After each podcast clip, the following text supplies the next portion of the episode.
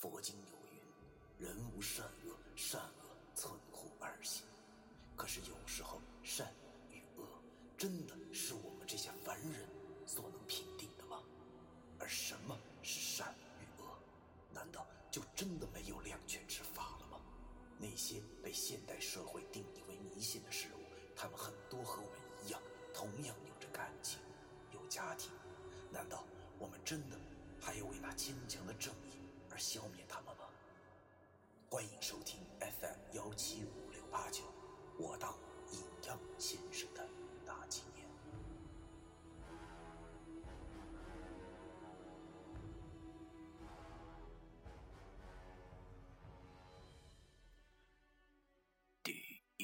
四十二章，拔河。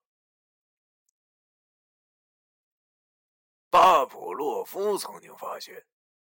狗吃肉的时候会淌哈喇子，从而发现了条件反射。貌似只要是活着的生物都会有条件反射，所以当时老伊洛夫喊出“小心”的时候，我当然没有流哈喇子，而是浑身一哆嗦，就好像三伏天被人拿着冰凉棒戳了一下下梁骨一般。当然，他喊着“小心”不可能是小点心，也不可能是小甜心。由于我扶石觉明起身的时候，恰巧那个煞胎被老易揍到了我眼睛的死角处，老易的喊声响起，我不敢多当，连转头看一下的时间都没有，条件反射的搂着石觉明向前扑去。可怜的石觉明刚起身，又被我扑倒了。果然，就在我俩倒地的同时，那个小畜生从我背后的上方窜了过去。我心中暗骂道：“这个臭不要脸的！”竟然用偷袭这么下作的手段，但是后来一想，自己刚才也偷袭了人家。正所谓来而不往非礼也，这回他偷袭我，我当然也得偷袭回来。伟大领袖毛爷爷说：“人不犯我，我不犯人；人若犯我，断你子，绝你孙。”我一犯狠，隐藏在心中那股驴劲儿又冒了上来。你个小畜生，都什么时候了，还敢反抗？想到这儿，我顺势一个就地十八滚，向那小畜生滚去，同时右手猛然一甩，将那一百零八枚通天剑向那下胎扔去。人未到，通天剑就先到了。那傻胎偷袭不成，气得他竟然张牙舞爪的大叫着。要说他那叫声啊，要说就像是小孩的笑声，简直是太抬举他了。我不知道怎么和你们形容啊。那娃娃鱼的声音你们听过没有？哎，就好像是那样的声音。那沙台就像是个蛤蟆。此刻他刚刚落地，我丢出去铜钱剑就到了。他刚才吃过这铜钱剑的威力，于是吓得他又是往旁边一躲，躲开了我这无情剑客的无情剑。但是他这一闪身的时候，我已经滚到了他的身边。我顺势起身，然后用左手的剑指符猛然向他一刺。走你！扑哧的一声，扑哧的一声啊！我的左手竟然完全的刺激了这傻胎的肚子里，一阵冰凉滑腻的感觉传来，我惊呆了。没想到这剑指符竟然这么猛啊，就跟炸豆腐一样一般顺利。但是我却一点都没高兴起来。你想啊，让你把手捅进鬼的肚子里，你会怎么想？这感觉真的挺恶心的。就好像把手插进了灰油桶的感觉一样，啊！我和那死孩子的叫声同时响起。可能那傻胎做梦也想不到，哥们，我的左手竟然这么厉害吧？连业火都烧不坏了身体啊！竟然让我拿手指头就给戳了个大窟窿，而且我也好不到哪儿去。正所谓进去容易出来难，觉得十分恶心的我想赶紧把手给抽出来，但是没有想到竟然卡在了他的肚子里。他大爷的！只见那个傻胎张着满嘴是利齿的大嘴，表情十分痛苦的大喊，都好像破了声了，嘎嘎嘎的声音在这静的吓人的午夜校园里回荡，震得我这耳朵直疼。我心想不好，没想到这小鬼孩子这么能喊。还好这西校区比较荒凉，这要是招来人，那可就热闹了。我急了，拼命的往回抽着我的左手。但是越使劲抽，那个死孩子竟然叫的声越大，这可急坏我了。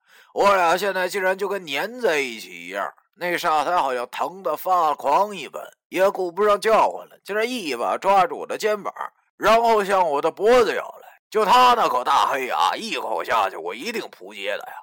眼见着喉咙马上就要被咬着了，我慌忙右手一收，也抓住了他的脖子。他大爷的！没想到这小东西竟然这么大的劲儿，依然恶狠狠地往我脖子咬来，急得我忙大叫道：“哎呦我老易呀！”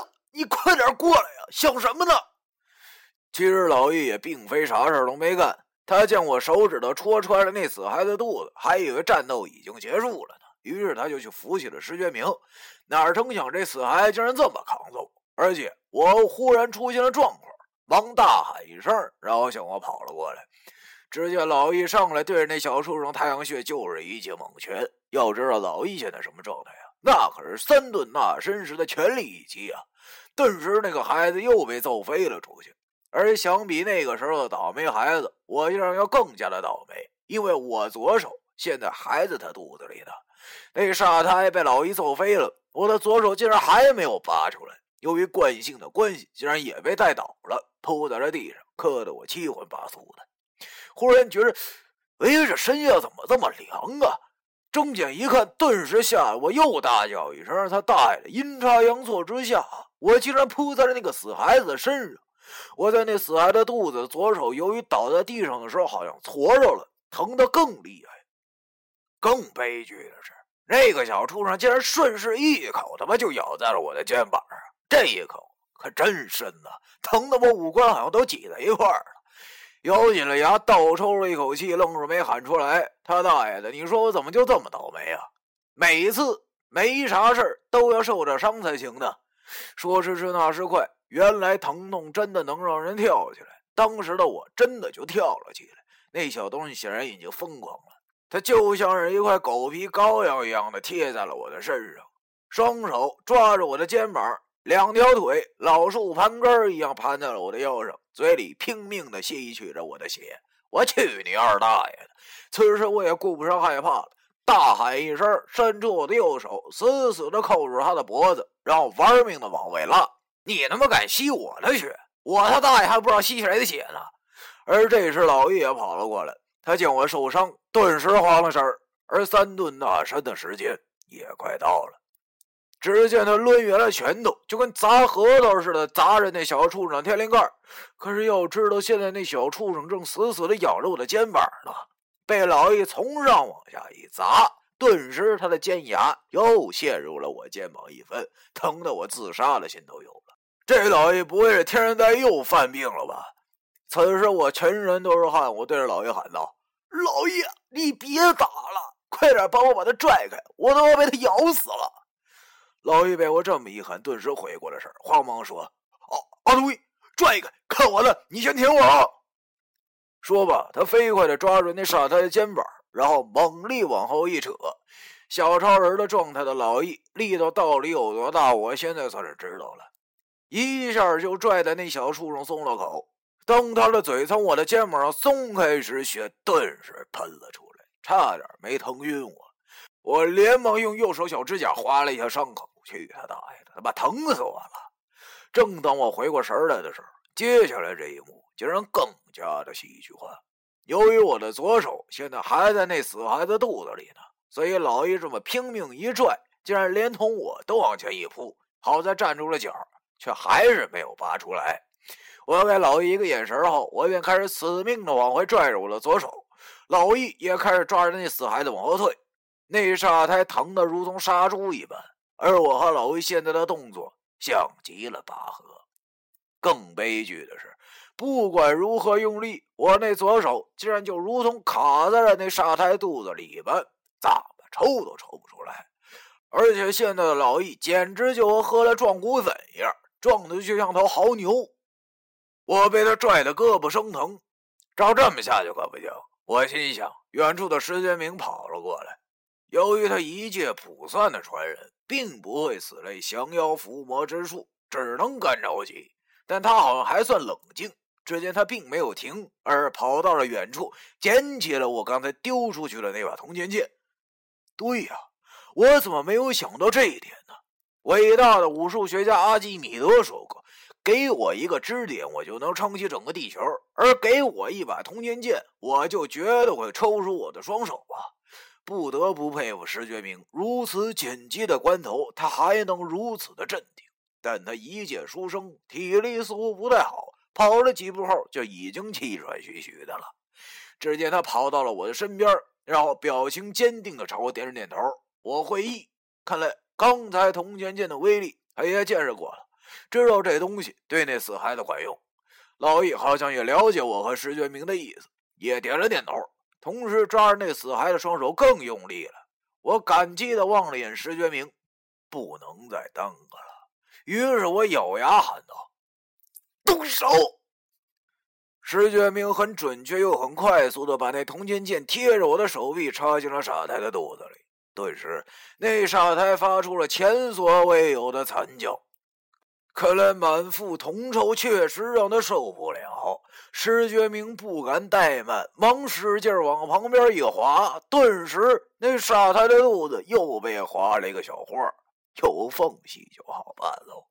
说时迟，那时快，我忙尽全力的一抽，噗的一声，我的左手终于又恢复了自由。而就在同时，老易的三顿大山时间也到了。只见他不由自主的向后倒了过去。石觉明的确是第一次干这种事儿。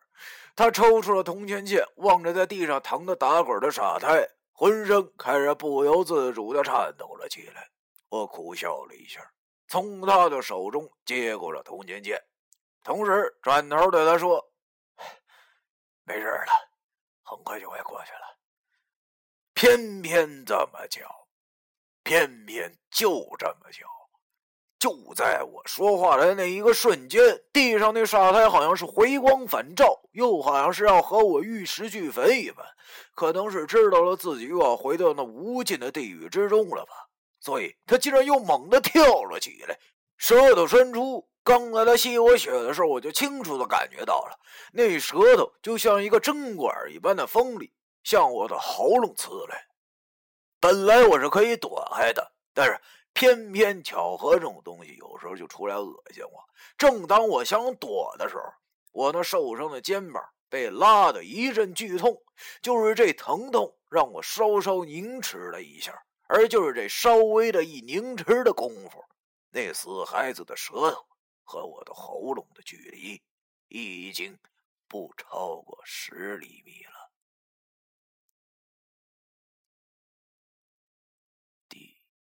百四十二章。